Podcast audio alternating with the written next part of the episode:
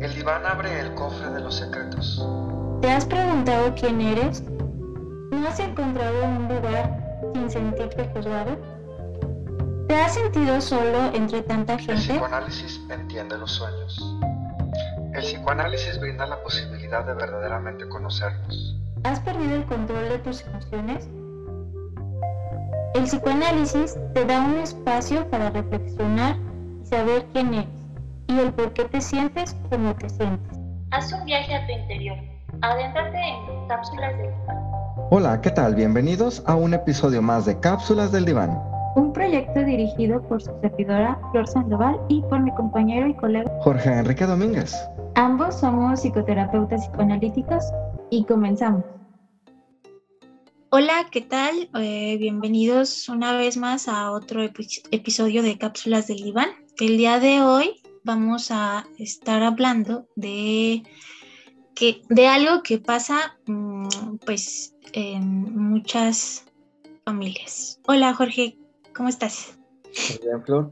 Eh, así es, vamos a estar platicando de la violencia, cómo se da dentro de la pareja, pero nos queremos centrar en, principalmente en cómo la vive la mujer. Y también algo eh, como en la violencia doméstica, ¿no? Que, que aparece eh, lamentablemente en mm, muchos de los pacientes o de las pacientes que, que acuden, ¿no? A- al con- al consultorio. Así es. Eh, la violencia es un motivo de consulta común eh, en los consultorios de los psicólogos, pero lo curioso es que muchas veces es un motivo de consulta que no es manifiesto. No tal cual es, estoy sufriendo de violencia. Es muy difícil eh, y, y poco común que una mujer tal cual llegue y diga es por esto, sino que más bien con el transcurso del eh, el avance de las sesiones, la misma mujer le puede ir poniendo la palabra de estoy siendo víctima de violencia, este, de algún tipo de abuso, algo está pasando en mi relación de pareja, en mi matrimonio o en la familia que no me gusta. Entonces no es del todo común que alguien diga vengo por violencia, sino que es algo que se va con- conforme se va trabajando en la terapia, destapando lentamente. Ajá, y que es algo que tampoco se habla muchas veces a la primera porque la, el afecto que predomina o la sensación que predomina es vergüenza o culpa. Muchas veces estas personas que sufren eh, violencia eh, no, no lo hablan abiertamente porque en ocasiones se sienten demasiado juzgadas y que sí, sí, sí, eso, sí, eso, eso pasa, ¿no? Porque me ha tocado eh, muchas veces escucharlo que me dicen, ay, pero no es para tanto, o ay, pero, mm, o porque hay varios tipos de violencia, pero, ay, pero no te pega, o no, los, los hijos necesitan a su papá, o etcétera, ¿no? Y entonces son mujeres muy juzgadas y con una gran sensación de culpa y vergüenza. Y por lo tanto es un tema eh, escondido. Si queda un estigma de si te golpean, como si hubiera algo mal, y entonces se tiene que tapar y se convierte en un tema muy difícil de hablar por ese estigma. ¿no? Hay distintas eh, situaciones en términos de salud mental que tienen esos estigmas. Por ejemplo, el tema del suicidio también deja un estigma. Tampoco puede hablar y genera esto, sensación de vergüenza, pena, como, como si como familia hubo una culpa de, este, por algo este, sucede. El suicidio es lo mismo con esto en la violencia, en los abusos sexuales también, que es un tipo de violencia. eh, y así se mantiene como estigmas que no se pueden platicar. Y que hay- también hay que hacer la, como la diferencia entre agresión o agresividad y violencia. La agresividad es algo que todos tenemos, que es eh, algo instintivo, que nos hace, mm, hace luchar para estar vivos, ¿no? Para sobrevivir. Y la violencia es ya cuando alguien con, con todo el dolo mm, ejerce, ¿perdón? Premeditadamente. Sí, con todo- premeditadamente daña a la otra persona. Y sobre todo que la otra persona siempre está en desventaja. O, o son niños, o son ancianos, o son mujeres. Entonces, esa es la, la- la diferenciación que quiero que quede así como muy clara. Y siempre que se habla de, violencia, yo también considero lo mismo que tú, que tenemos que hacer esa diferenciación entre agresión y violencia. Porque muchas veces, coloquialmente, se dice es que es muy agresivo. ¿no? decir es muy violento. A lo mejor podemos entenderlo, y así escuchamos toda la plática y el contexto, pues a, qué es a lo que se refiere la persona. Pero a nivel psicológico, en psicología, sí existe esta distinción, eh, porque como bien dices tú, la violencia tiene esta característica específica de que va con una ventaja. Y entonces se ve, se detecta en quien es violento cierta vulnerabilidad sobre quien va a someter. Entonces, esa vulnerabilidad puede ser las que dices tú u otra. Puede ser a partir de algo económico, ¿no? Puede ser a partir de este, algo legal que se conoce a partir hasta de un secreto, como la tendencia de, como yo estoy más arriba, premeditadamente tengo la ventaja y voy a ser violento. Entonces de ahí ya viene, si es una violencia física, pues el más grandote obviamente este, puede atacar a quien es más pequeño. Pero luego viene la psicológica. La psicológica podríamos pensar quien puede percibir que alguien emocionalmente es más frágil o débil y a partir de ahí empieza una y otra vez a machacar emocionalmente su vida para irla debilitando. Y eso es lo que convierte luego la violencia en algo que va creciendo más. Y que generalmente no, una no va sola, ¿no? que casi siempre eh, van juntas, ¿no? La violencia física, la violencia eh, va, va, como por grados, la violencia emocional, mm, la violencia económica, la violencia hasta de, de, tus redes sociales, todo lo, todo con quién hablas, con quién estás, eh, mándame tu ubicación en tiempo real, fotos, videos, etcétera, ¿no? Eh, y todo, todo, todo eso va junto hasta que explota. Y que es un tema muy importante porque en el peor de los escenarios termina en muerte. Entonces hay que tener como, mm, si alguien que está escuchando este podcast eh, conoce a alguien que está viviendo una situación similar o si la persona que lo está escuchando lo está viviendo, entonces hay que pedir ayuda.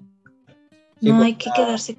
Al no trabajarse, esa violencia, detectarla, eh, hacerla consciente, evidente, como capitas, va creciendo más y más una bola de nieve que puede este, terminar en una situación completa. Y, y que cuando estaba, bueno, les podemos recomendar una serie que, que, está muy padre, que está en Netflix, Malas cosas por limpiar, pues sí, trata de una, de una eh, mujer joven con una niña eh, y que vive eh, con su pareja, pero con una situación de muchísima violencia. Entonces, si ustedes pueden verla, ahí Mm, ahorita de lo que vamos a hablar del podcast, queda muy, muy evidenciado qué tipo, cómo es eh, la persona eh, violenta, eh, cómo es la pareja, la mentalidad de esa persona y también cómo se afecta a los niños. Y cómo también esta red de apoyo que pudiera tener la, la persona violentada mm, no le cree, hay muchas juzgan mucho a la persona, eh, no le dan la mano, minimizan, minimizan las cosas que, o la, violencia en sí y cómo eso impacta en la persona violentada para realmente sí creer como que, ay, estoy exagerando, creo que nada más me quería empujar o, o por, para pasar, o a lo mejor se le pasó un poquito la mano, nada más me quería asustar, pero me dejó marcadas las manos en el cuello etcétera, ¿no? Entonces, si pueden checarla, es, está muy padre. Para poder entender la violencia, eh, Flor, y nos podamos centrar, centrar en el tema de la, de la mujer, depende también mucho entonces cómo la mujer se ha construido en, su, en quién es como mujer. Y parecerá que culturalmente eh, en México estaba esta tendencia a, entonces la mujer soporta, tolera esa violencia, como si fuera parte. Entonces, el solo hecho de ser mujer, incluso antes, generaba eh, hasta tristeza en la familia de es mujer, como sabiendo la vida que ya iba, que tocaba vivir, ¿no? Y bueno, luego viene todo esto, el, sistema patriarcal en el trato a la mujer, que también es una forma de violencia. Entonces van construyendo a, como mujer, se es menos, se tolera ese tipo de violencia, no se, no se tiene ni voz ni voto, eh, se calla ese tipo de, situaciones dentro de la familia. Entonces, por fortuna, los movimientos que existen actualmente a lo largo del, mundo en pro de la mujer, en el eh, movimiento feminista, también en las situaciones eh, de la comunidad LGBT, de género, es como un, a ver, no hay diferencias, ¿no? Y los respetos, el respeto que todos tenemos por igual, hombres, mujeres, este, personas de tercera edad, niños. Obviamente cada uno con sus características también, como que adquiere distintas responsabilidades. Un niño no tiene las mismas responsabilidades que un adulto, por ejemplo. Entonces, aquí pudiéramos pensar cómo la mujer se está reconstruyendo hoy en día su propia imagen a partir de lo que sucede en sociedad y empieza a reconocer la violencia no la quiero. Pero fíjate, que si lo partimos en generaciones, hay quienes se están quedando atrapadas en todavía no lo puedo ver. ¿no? Sí. quienes lo ven, es así como esas pequeñas alarmas, luces de decir, pero ya vemos aquí quienes ya lo podemos ver. Y es, ahorita que decías tú, si conoces a alguien, dile, es porque a lo mejor ese alguien todavía no lo puede ver porque sigue atrapada en una construcción distinta de, lo, de cómo debería, entre comillas, ser la mujer. Ajá, y que pues eso es algo histórico, ¿no? Eh, no nos vayamos hacia otras partes del mundo, sino aquí a México. Y mm, donde la imagen de la mujer es alguien muy, muy devaluada, ¿no? Es, eh, es, es, es, muy devaluada. Y cuando estaba eh, investigando un poco acerca de los feminicidios y demás, mm, me encontré como unas cifras muy escalofriantes, ¿no? Porque se podría decir ahora que hay más difusión, ahora que hay, mm, no sé, como que ya se reconoce un poco más a la, bueno, mucho más a la mujer, mm, ahora está pasando, mm, a lo mejor antes, antes también pasaba, ¿no? Pero que ahora los índices de, de de las personas que denuncian violencia doméstica, pues, muchas veces es como carpetas, ni siquiera lo toman en cuenta. Más o menos cerca del 95% mm, no, no se resuelve.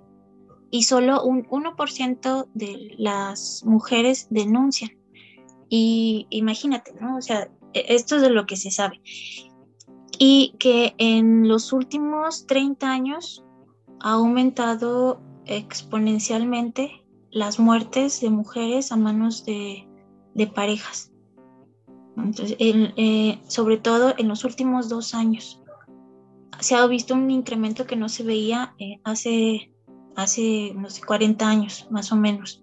Entonces, mm, y que tiene que ver como con estar ahí en casa, ¿no? Estar mm, las 24 horas, los 7 días de la semana, 365 eh, días encerrados. Entonces, mm, justo, justo como lo, lo, que decías hace un momento, de que hay cosas que ya no se ven, y sí, porque las has visto toda tu vida, que parece que ni siquiera, o sea, existen, ¿no? Si alguien ve, por ejemplo, en su casa, mm, no sé, tienen cuadros, va a haber un momento en que ya ni siquiera los van a ver, hasta que, bueno, ponen atención otra vez a la pared y dicen, ay, ahí está pero muchas mujeres provienen de, familias que tienen justo esta base violenta, ¿no? Donde hay un hombre muchas veces alcohólico, violento, golpea a la mamá o la golpea a ella o, las, o golpea a todos. Y que bueno, también hay, hay hombres violentados, ¿no? No hay que olvidar esa parte que es un sector pequeño que quizá eh, puede ser porque no se, no se denuncia por igual, ¿no? Por esta construcción de la imagen del hombre, que, el hombre no llora, que el hombre no se queja, ¿cómo, ¿cómo un hombre va a denunciar a una mujer que lo está golpeando? Al contrario, va a ser ahí a lo mejor eh, causa de burla, lamentablemente. Entonces, se proviene de una familia violenta. Entonces esto se repite y se repite y así va la, la cadena, repitiéndose estos patrones de, violencia, donde la violencia es aceptada socialmente eh, por las mamás, por las abuelas, hasta este dicho que dicen, es tu cruz, ¿no? La, las mujeres toleran, no porque quieran, sino porque así, así ha sido esta violencia. Y, bueno, las, ahorita tú que hablas de cifras, sí, eh, es abismal como de todos modos, con la información que se tiene hoy, no son números que uno pudiera decir y han disminuido, ¿no? Es un hecho que hay más denuncia, entonces como hay más denuncia, pues hay mayor número para alimentar las estadísticas. Pero sí, aquí en México, eh, diario, en, sí, lo que se dice son 10 muertes al día de mujeres. ¿no? Y cada 12 segundos está siendo abusada una mujer, llámese niña, llámese eh, mm, chavita o lo que sea, de cualquier forma. Pero fíjate, en cuando hablamos entonces de eh, la construcción de la mujer, estoy pensándolo como en quién es, como en, en, identidad, es como si desde un sistema patriarcal se le ha puesto en una, una, orden a la mujer de que en su identidad debe, debe de ser así. Y en el así es permitir la violencia. Es muy fácil este, poderla hoy en día empezar a ubicar. Nos metemos a, internet, eh, a YouTube, y podemos poner este, desde videos de telenovelas mexicanas, series mexicanas, programas de estos que son este, como talk show, talk show este, mexicanos y se puede ver a la mujer hablando de cómo se permite esa violencia, ¿no? Y se alimenta como con la idea de por qué es el hombre, por qué es que él debería de, por qué es que le tengo que, como si entonces la construcción de la mujer estuviera en función a lo que el hombre diga. Entonces no es su propia construcción, es la construcción que el hombre ha permitido a la mujer. Entonces imagínense, entonces como hombres, qué fácil la tenemos. Yo puedo, como si fuera un maniquí, llegar y construyo, quiero que esta mujer sea así. Entonces la mujer, y por eso digo, la, utilizo la palabra maniquí, no se ve como una persona con emociones, sentimientos, deseos, pensamientos propios, sino precisamente un objeto al que este, llego, le digo, sea así y ya. Y aquí viene lo terrible, como es un objeto, entonces ya no me sirve. Y, entonces, ¿cómo, ¿cómo suceden estos eventos de feminicidio? El feminicidio es verdaderamente brutal. Como si fuera un objeto sin respeto a una persona, atacar, destruir. Y, se convierte casi hasta una, en una perversión. Igual llámese perversión, perversión no solo a, a lo sexual, sino justo lo que acabas de decir, cómo le quitas lo subjetivo a una persona y lo conviertes en una cosa que puedes tomar y desechar. No tan sencillo como eso, ¿no? Como agarras una servilleta y la tiras. Exacto. O la rompes. Y cómo así se trata a las personas. Y en este caso, pues a las mujeres, a las niñas, a, a, las personas que, que, se, que se ven como en desventaja. Es.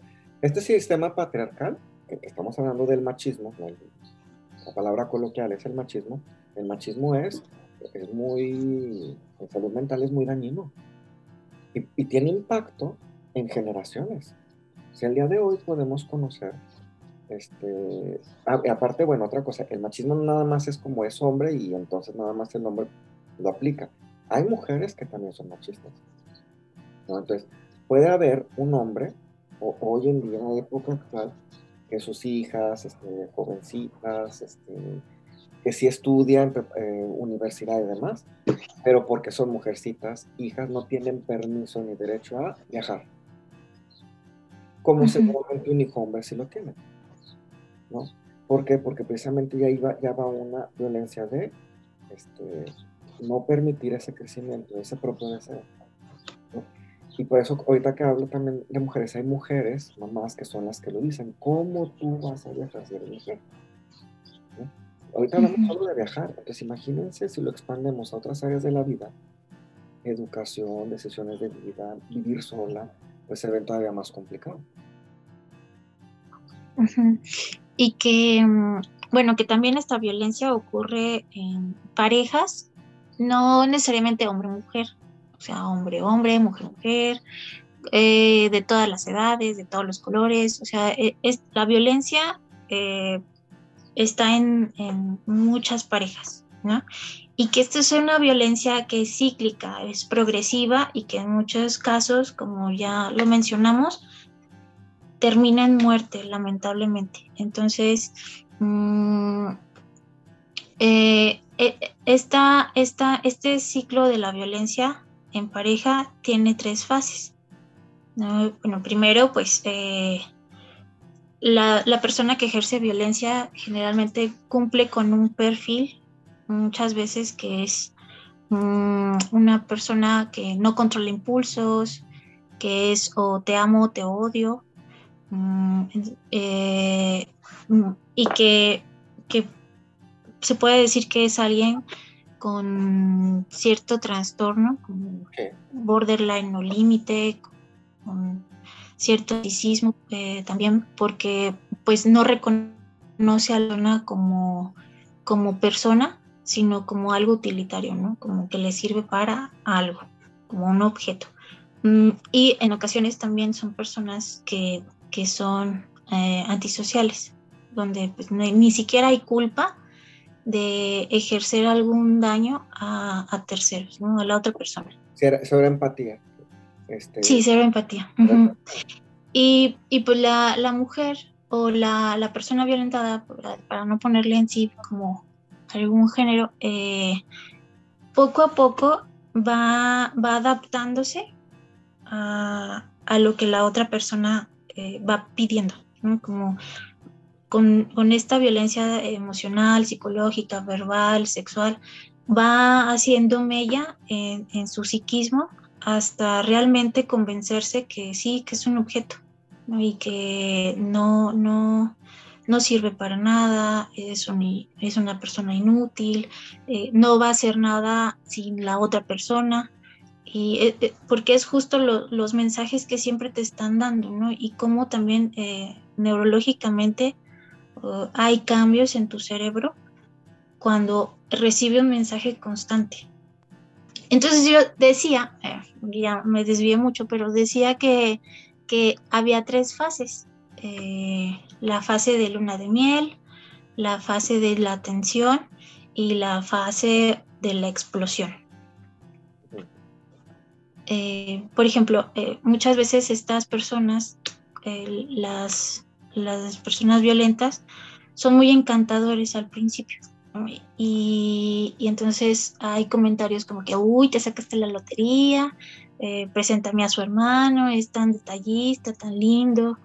Y, y, porque lo son, o sea, lo son como con esta, en este cascarón de conseguir lo que, lo que quieren, ¿no? Y, y ya después, pues empieza a acumularse como esta tensión eh, dentro de la pareja, mm, la, la, la, la, empieza a aislar de sus amigos, la empieza a, no te comuniques con tu papá, si es que no vayas, es que te extraño, es que mejor hay que quedarnos aquí juntos, entonces va perdiendo como que eh, contacto con el exterior, la persona, hasta que su mundo es solo él.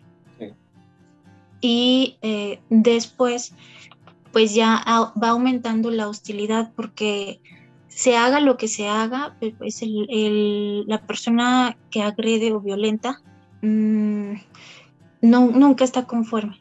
Entonces, se haga lo que se haga, mm, va a estar mal y va, va aumentando la tensión, va aumentando la tensión hasta que viene la explosión de ira, ya sea que golpee la, la pared, la, la, mesa, aviente cosas o que llegue ya directamente a la agresión física.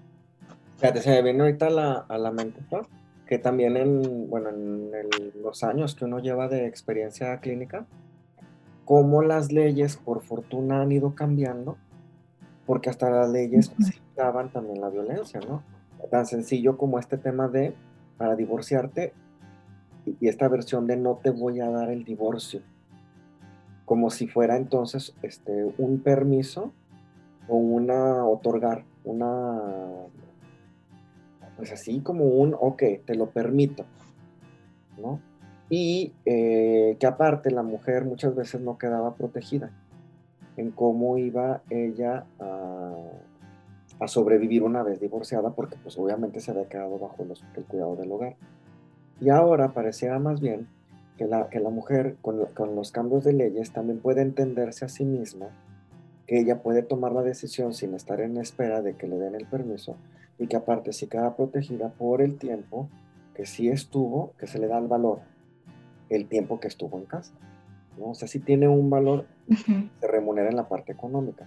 Entonces, lo que también estamos viendo, todo esto lo menciono, bueno, no conozco más de leyes, cómo se dieron los cambios o, en, sí, en contexto, cómo funciona, pero que dentro del consultorio, estas mujeres que finalmente el día de hoy también reconocen la violencia y entonces no hay una solución como pareja y se opta por el divorcio, el divorcio es mucho más sencillo el día de hoy y que también se toma en cuenta la opinión de la mujer y el cómo protegerla ante la situación que, está, que estuvo viviendo, la que se viene por vivir. Sí, pues afortunadamente ya, ya no es lo mismo de antes, mm, pero aún así siguen habiendo muchos fallos, ¿no? Mm, y, y, muchas veces, retomando esta parte de, de, que se juzga, eh, porque dicen, ay, pues eh, es que es tan sencillo, porque no lo deja? O sea, vete y ya. Pero no es así, ¿no? Porque eh, pues se ha comprobado también que en, tu cerebro mm, hay modificaciones en ciertas estructuras cuando alguien está en, un nivel de pánico constante, un nivel de ansiedad constante y que esas partes se apagan o se, se estimulan de más. Entonces, no es tan sencillo porque realmente la persona, aparte de, lo neurológico, también psíquicamente lo cree, o sea, no hay salida.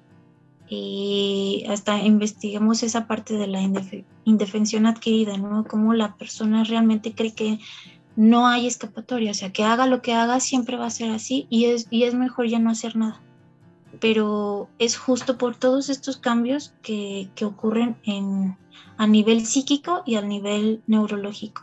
Déjenles pongo un ejemplo de eso, este, cómo funciona.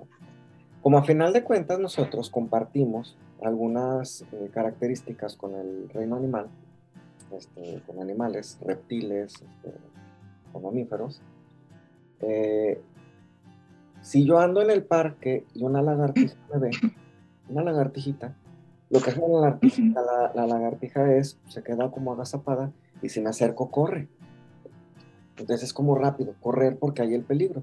Entonces nosotros como seres humanos tenemos la misma, hay peligro, algo sucede y la idea es correr. No nada más correr se trata de físicamente, hay maneras para nosotros como humanos para correr incluso emocionalmente, ¿no? O en un discurso, una manera de me protejo. Entonces, lo que dices tú, Flor, es que cuando en violencia se desgasta tanto Será como si llegara un momento que la lagartijita ha vivido siempre así, que ya no corre, porque ella está tan asustada, este, tan, queda bloqueado su, sistema nervioso que ya no funciona.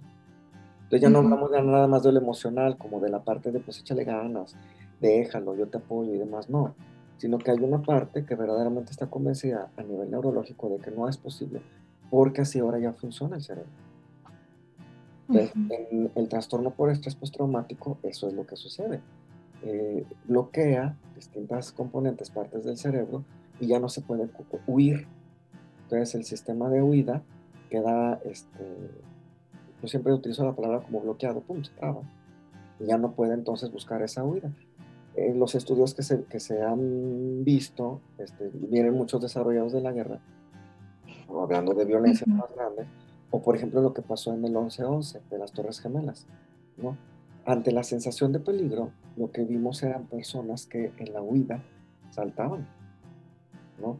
Y otras personas que en ese momento quedaban bloqueadas, paralizadas. Esas son reacciones neuronales, no nada más en la parte este, emocional, de, pensamiento, psicológica, sino también la reacción que muchas veces tiene el cerebro. cuando, cuando, yo trato de, cuando hablo de la construcción que hace la mujer, hablamos de que la mujer se construye psicológicamente, pero también su cerebro tiene una construcción. Pero si esa construcción del cerebro, que puede ser el choque que está pasando ahorita, está entre mi pensamiento con lo que escucho, dice una cosa, pero algo no termina de hacer clic neurológicamente porque mi cerebro por muchos años fue construido así. Y, es como lo, que escuchamos ahí en el consultorio, ¿no? Como es que yo sé que lo tengo que dejar, que no es bueno para mí, que corro peligro, pero no puedo. y, es eso, ¿no? O sea, eh, es tanto el desgaste o tanta la estimulación que queda, eh, que se truena. Eh, no que explote por dentro, pero sí se, va, se va apagando esas, esas áreas o se van sobreestimulando que pues que ya no hay ese funcionamiento adecuado. Ese, esa parte de, es como estar siempre en un incendio en tu cerebro. ¿no? Como tratándolo de apagar con un vasito de agua. Y pues no, se ocupa de muchas herramientas. Exacto. La psicoterapia lo que hace es, precisamente con las intervenciones que nosotros utilizamos dentro del consultorio, es como reactivar las partes del cerebro que estaban desconectadas, apagadas o bloqueadas. Y, es muy lento el trabajo.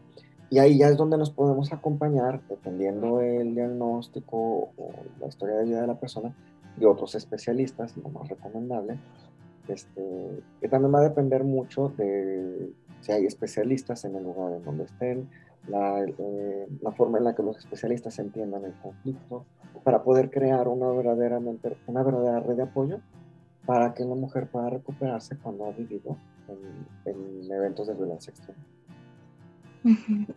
Sí, em, y y pues bueno, en, las señales son muy difíciles de detectar, ¿no? Eh, eh, cuando se está siendo abusada, por lo que ya decíamos ahorita, por, por lo del cerebro, también por la personalidad de, la persona abusiva, que ya decía que era muy encantador, que al principio como, como que lava eh, hasta el, hace una labor de lavado de cerebro, como, como se dice, Mm, y que es ahí donde también muchas personas que son violentadas dicen, pero es que no es tan malo, eh, pero es que sí me trata bien a veces. Y es que sí es cierto, o sea, porque como decía, todo esto es cíclico. O sea, no siempre es malo, malo, malo, malo, sino que, en, que viene eh, esta etapa de la luna de miel donde realmente voy a cambiar, mira, te prometo que voy a ir a terapia, eh, las cosas van a ser diferentes, confía en mí, ya cambié, dame una oportunidad. Y, y, y en esa parte, pues sí, el, el, sujeto pues sí hace cosas, ¿no? Cosas así como que donde la persona dice, ay, no, pues es que sí me quiere. Y es probable que sí la quiera, pero que también es probable que, que, que la llegue a dañar tanto que hasta termine en la muerte. Hay una, un modo de violencia dentro de la pareja, ¿no? que a mí se me hace muy peculiar. también hay como que focalizarlo. La, la, mujer expresa en el consultorio, mujeres lo han expresado, no lo pueden dejar, no porque sea malo, no porque les haga algo, sino porque él se va a hacer algo. Como que no va a poder. Porque, lo conocen en sus arranques. Y saben que. Y además. Ay, dime. y, y que no lo van a poder contener una vez que se van. Porque eso destructivo está siempre tan presente. Siempre hubo una amenaza, a lo mejor un latente, de no me dejes porque me pasa algo. Porque al final de cuentas el hombre se hace dependiente de la mujer y por eso la convierte en alguien como menor para poder tener su identidad. Entonces ahí es donde se pierde este, la mujer y cuando lo empieza a reconocer viene el tema de, pero si lo dejo le va a pasar algo a él. Y que no va a ser una determinación de ella, tampoco como tan este, súper poderosa de ella, entonces te lo vas a evitar. Porque es seguir exactamente en el mismo ciclo. Y ahorita que dices como que esta de la, esto de la dependencia, pues sí realmente es una eh, pareja muy dependiente. Y mm, esta parte de la, persona que, abusa o violenta, mm, son personas que a lo mejor muestran una grandiosidad, ¿no? mucho poder, mucho, mucha autoconfianza, pero que en realidad son muy chiquitos. O sea, psíquicamente son muy chiquitos que decide, o sea, que, que hacen todo eso para que la otra persona nunca se vaya. Y ahorita que mencionas esa parte de, que no lo pueden dejar porque a lo mejor si hace algo, pues sí, sí hay muchas veces amenazas como si te vas me mato, ¿no? Eh, pero lo que pasa es que también mm, cuando una persona, eh, llámese mujer o la pareja violentada, lo que sea, eh, decide abandonar a, la persona agresiva o violenta más bien, mm, es ahí donde se corre el más riesgo de que la otra persona llegue a cometer algún acto, ¿no? Muchas veces en, la, en las noticias, no sé si han escuchado, pero que mató a su expareja o quedaron de verse para, para acordar algo con los niños, o sea, de los niños, de la pensión, de lo que sea, ya cuando ya están separados y la mata. ¿no? mata a la persona. Entonces es cuando más riesgo se corre. Y por eso mismo es muy, muy, muy recomendable que, que si se está en una relación así, hay que contárselo a, quien sea, hay que pedir ayuda. Si se está pensando en dejarse eh, o dejarse ya la pareja, es muy, muy, muy imprescindible que lo cuenten a todo mundo, hasta el señor de la esquina, que todo el mundo esté alerta de, esta decisión porque pueden ocurrir pues escenarios muy fatales. Es bien, y fíjate, pero es bien difícil porque, y lo decías hace ratito, que en la relación, en la dinámica, lo que se hizo fue cortar precisamente todas esas relaciones, hasta que quedaba la mujer, en defensa, sin nadie. Entonces, eh, es, es, empezar a crear esas conexiones para poder precisamente sentir y entonces, este, ¿quién es mi red de apoyo? Cuando suceda finalmente el, rompimiento. ¿no? Y bueno, eh, más allá yo creo que de lo que eh, se sabe, está escrito en los libros, en el consultorio a mí se me ha tocado, por, seguramente también a ti, escuchar historias de mujeres que una vez que tomaron la decisión pasan cosas que son este, terribles en las reacciones de las parejas y que sí se incrementa la reacción violenta al, darse cuenta que ahora sí es un hecho que se pierde. Ajá, o, esto que comentábamos hace ya tiempo, de la única forma de salir de ahí es o, muerta o lo mato, ¿no? Eh, o sea, tal extremo de, la violencia, ¿no? Tal eh, extremo de donde no se ve la salida, donde es muy difícil salir también por todo lo que ya dijimos eh, neurológicamente, bioquímicamente, y además pues también la violencia que se vive y que carcome el psiquismo, la autoestima, la validación de la persona. Así es. Entonces, si la construcción de, este, la construcción como mujer es algo que estamos como volteando a ver, focalizándolo, podríamos empezarnos a cuestionar, a preguntarnos como sociedad, entonces, ¿cómo quiero que se construyan las mujeres que están de mí? ¿No? ¿Qué definición esperaría yo que tengan? Hablamos de este, mamá, hija, sobrinas, este, personas que conocemos, eh, cercanas, colegas, amigas, ¿no? Entonces, soy alguien como hombre o como mujer, ¿qué significado también le doy a, esa persona? ¿no? La violento, abuso de ella, la trato, la niego, la suprimo. Y a partir de ahí se convierta como en algo que también empieza primero desde nosotros. Entonces, ¿quién es este, una mujer? Eh, para mí, y a partir de ahí poder entonces caminar en ese rumbo. Este, pero desde una visión más eh, completa, plena, de que es, es una persona con sentimientos, emociones, que tiene una individualidad y libertad, no un objeto, un maniquí al que puedo una y otra vez manipular. Y ya ves que hay el violentómetro, no sé si lo pueden eh, buscar ahí en internet para que puedan ir como palomeando, eh, esperemos que no, pero palomeando lo que pasa en, la, en, la, en las parejas, pues empieza con bromas hirientes, chantajes, eh, que empiezan a mentir, ignorar o esto que destruye mucho al, psiquismo de cualquier persona y sobre todo en los niños, eh, la ley de hielo. La ley de hielo, ignorar a la persona, celar, mm, ya después empiezan como, es que tú tienes la culpa de todo, a culpabilizar, a descalificar eh, empiezan como que las, ya, es, ya esto trasciende después hacia los demás, ¿no? Empiezan a hacer bromas, ridiculizar a la pareja, humillarla, después amedrentarla, tratar de controlar todo, todo su mundo es cuando las aíslan, eh, controlar las finanzas, dejarla, o sea, pasa mucho que cuando están en una pareja y se van a vivir juntos, por ejemplo, Dice, no, deja de trabajar, ya, no es que no me gusta que te desgastes tanto, que trabajes tanto, mejor, eh, mejor ya dedícate a la casa, haz tus cosas, pero realmente ahí es cuando ya le das hasta el control financiero y te y cómo lo dejas, ¿no? Si ya perdiste también tu trabajo, entonces el control, el prohibir,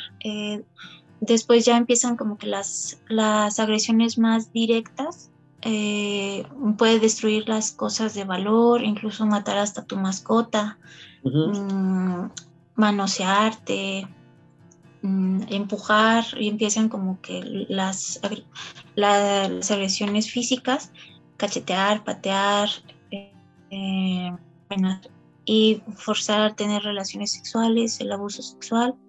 Y finalmente pues este, este gran foco rojo que esperamos que se evite pues la muerte.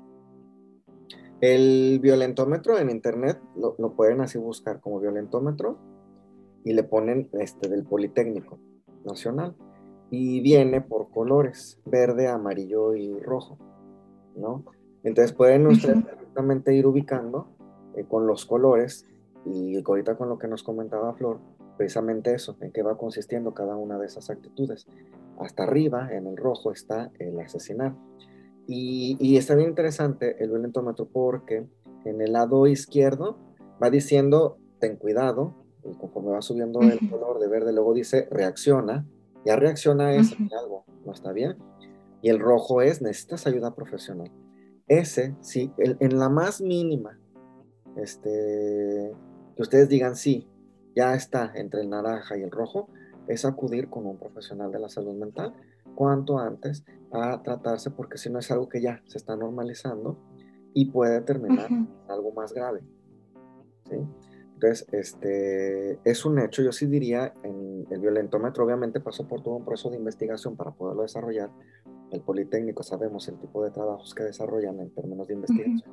Y yo pudiera decir que aparte nosotros desde la experiencia clínica de nosotros y colegas cuando platicamos en supervisiones de caso profesionales, que si sucede, que ven aumento y se convierte en, un hecho, este, que si se pone en riesgo la, la vida.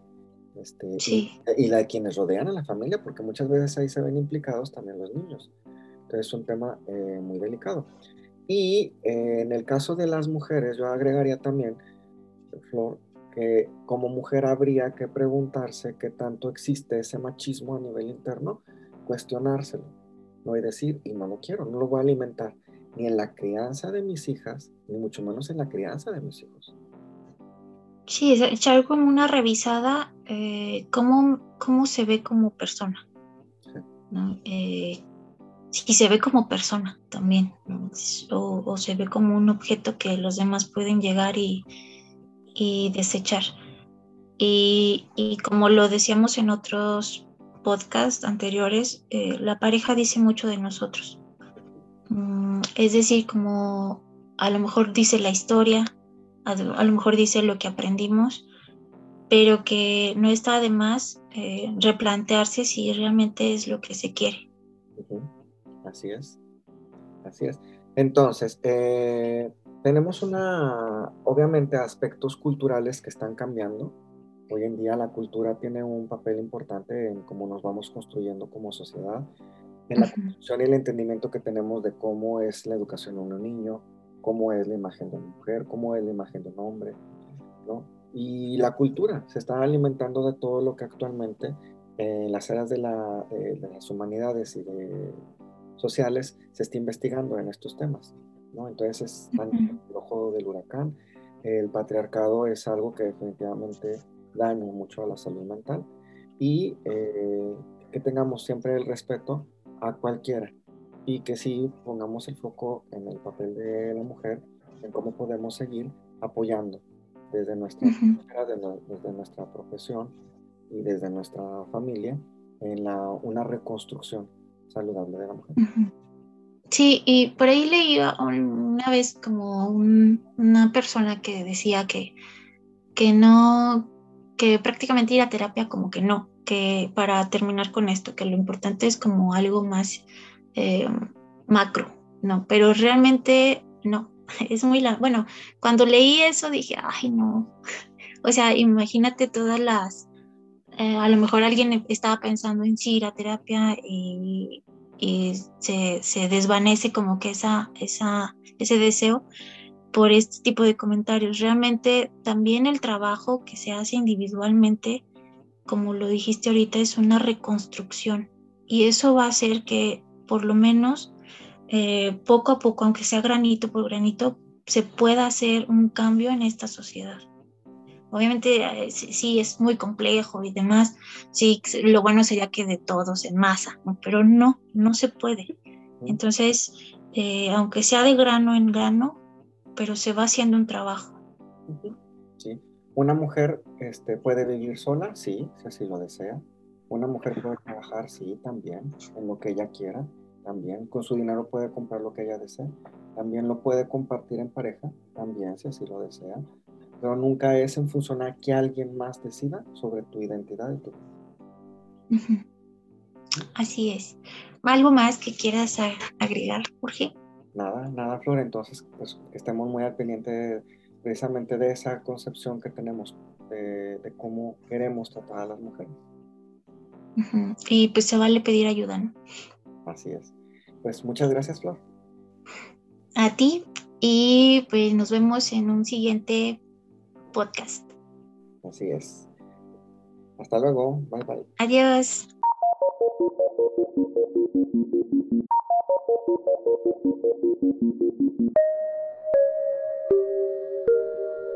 Gracias por escucharnos y síganos para conocer más sobre temas de salud mental en nuestras distintas redes sociales. Facebook y YouTube y en distintas plataformas de podcast como Cápsulas del Diván. Escríbenos a cápsulas.divan.gmail.com